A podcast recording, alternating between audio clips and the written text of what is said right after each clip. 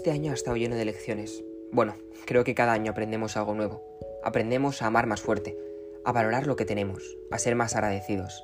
Aprendemos a querernos un poco más, a darnos cuenta de que hay que empezar a valorarse a uno mismo. Este año he dejado la envidia atrás, este año he luchado por vivir el presente.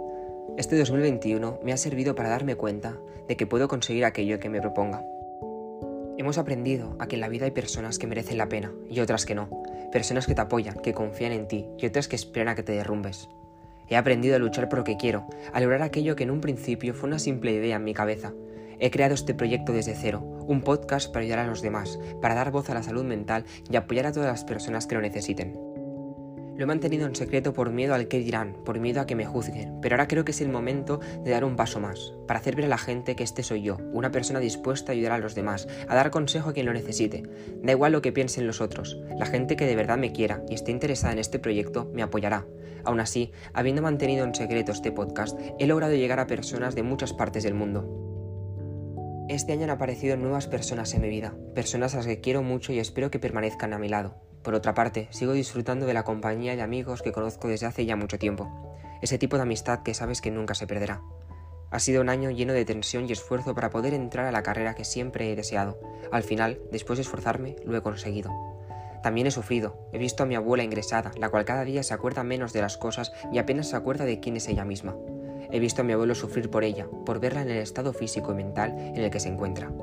Este año he vivido el mejor verano de mi vida, fue un viaje lleno de aventuras y una oportunidad para conocer el mundo y salir de la rutina. Carlota, nuestra amistad ya ha superado todo tipo de obstáculos. Hemos sobrevivido a un montón de vivencias, sentimientos y hemos crecido juntos como hermanos. Gracias por estar a mi lado. Este año me he dado cuenta de muchas cosas y he aprendido a no arrastrarme por los demás y he aprendido a no compararme y sentirme menos que los otros. Este año me ha dado las fuerzas necesarias para llegar hasta aquí, diciéndote esto a través de mi podcast, un lugar donde reflexionar, crecer y ser mejor persona. 2021. Has hecho que poco a poco volvamos a la normalidad que 2020 nos arrebató. Has conseguido que mucha gente vuelva a recuperar la esperanza perdida. Y tú, quien está escuchando esto, te doy las gracias por estar a mi lado, por apoyarme y confiar en mí. Sigo teniendo la misma o más empatía que tenía al conocerte. Sigo estando dispuesto a ayudarte en todo momento. Sigo teniendo en mente todos los momentos vividos juntos. Nunca voy a olvidarte, porque los amigos de verdad son para siempre. Son aquellos que puedes estar mucho tiempo sin ver y cuando por fin los vuelves a ver, parece que solo hayan pasado un par de semanas desde la última vez que los viste. Este proyecto me ha hecho conocer a mucha gente de México, Argentina, España, Guatemala y ha sido un sueño para mí.